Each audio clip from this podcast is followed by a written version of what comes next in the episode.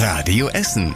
Der Tag in fünf Minuten. Am Mittwoch, den 28. Juni mit Christian Barnier. Hallo und schön, dass ihr mit dabei seid. Der Mann, der am Montag einen Polizisten in Borbeck angefahren hat, der hat uns auch heute weiter beschäftigt in den Radio Essen Nachrichten. Jetzt steht fest, dass er sich wegen versuchten Mordes verantworten muss.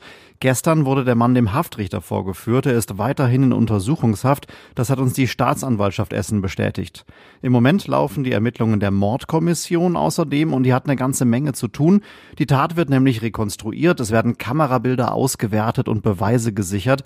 Der Polizist schwebt weiterhin in Lebens Lebensgefahr. Die Gewerkschaft der Polizei sammelt Spenden für ihn und auch für seine Familie. Zehntausende Muslime bei uns in Essen feiern ab sofort das Opferfest. Es ist der wichtigste Feiertag im Islam. Gefeiert und gebetet wird erst in einer Moschee, danach geht's dann in den Familien weiter. Das Opferfest, das geht bis Donnerstag. Heute und morgen dürfte auch am Friedhof am Hallo in Stoppenberg besonders viel los sein. Da besuchen nämlich traditionell viele Familien ihre toten Verwandten und der Friedhof am Hallo hat eines der größten islamischen Grabfelder Deutschlands.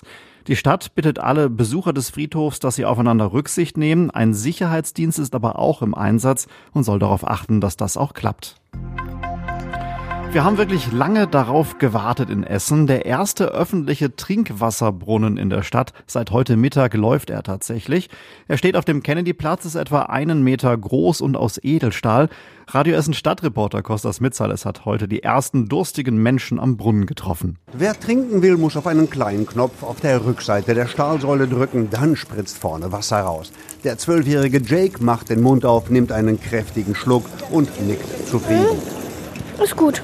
Die Stadtwerke haben den Brunnen aufgestellt. Sie kümmern sich auch um die Reinigung und nehmen regelmäßig Wasserproben. Acht weitere Brunnen werden in den nächsten Jahren aufgestellt, verteilt über die ganze Stadt, zum Beispiel auf dem alten Essener Markt, auf dem Kaiser Otto Platz in Steele oder am Rüttenscheider Stern. Jeder Brunnen kostet 15.000 Euro.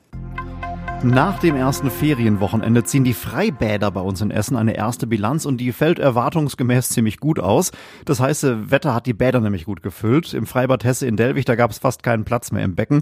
Und auch die Stadt Essen ist mit dem Saisonstart zufrieden. Seit Mai kamen 120.000 Gäste ins Gugabad nach Rüttenscheid, ins Oststadtbad in Freisenbruch oder auch ins Freibad Kettwig. Die Stadt stellt aktuell auch noch weitere Saisonkräfte ein. Dann können die Öffnungszeiten in Freisenbruch und Kettwig nämlich wie geplant noch verlängert werden werden. Die Strecke für die Deutschlandtour ist bei uns in Essen noch einmal geändert worden. Die Radprofis werden die Zeche Zollverein jetzt doch nicht ansteuern, das wäre zu aufwendig gewesen.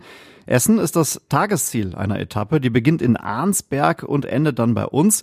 Die Radprofis, die fahren da mehr oder weniger entlang der Ruhr aus dem Sauerland ins Ruhrgebiet. Auf Essener Gebiet kommen sie dann in Kettwig. Von dort aus geht es über Holsterhausen ins Südviertel. Dann steht noch eine Runde durch die Innenstadt an. Das Ziel wird an der Philharmonie sein.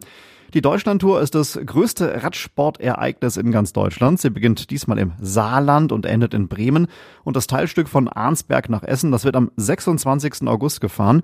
Bei dem Rennen sind dann 120 Fahrradprofis mit dabei. Für Autofahrer wird es an dem Tag natürlich ein paar Verkehrsbehinderungen bei uns in Essen geben. Der genaue Termin für das Pokalspiel zwischen Rot-Weiß Essen und dem Hamburger SV steht fest. Es ist am Sonntag, den 13. August im Stadion an der Hafenstraße. Der Anstoß ist um 13 Uhr. Das Spiel wird auf Sky übertragen. Der HSV, der spielt aktuell in der zweiten Bundesliga. Und das war überregional wichtig. Im Tarifkonflikt bei der Bahn hat das Unternehmen einen Vorschlag präsentiert, wie es weitergehen könnte. Die Bahn wünscht sich eine Schlichtung, in der zwischen beiden Seiten vermittelt wird. So könne man Streiks in der Ferienzeit vermeiden vermeiden. Und zum Schluss der Blick aufs Wetter. Die Nacht wird trocken sein bei uns in Essen. Es geht runter mit den Temperaturen bis auf 18 Grad. Morgen kommt die Sonne dann öfter mal durch die Wolken. Auch ein paar Schauer sind möglich zwischendurch. Es wird wieder wärmer bis 25 Grad morgen. Und soweit die Meldungen aus Essen. Danke fürs Zuhören und einen schönen Abend. Das war der Tag in fünf Minuten. Diesen und alle weiteren Radio Essen Podcasts findet ihr auf radioessen.de und überall da, wo es Podcasts gibt.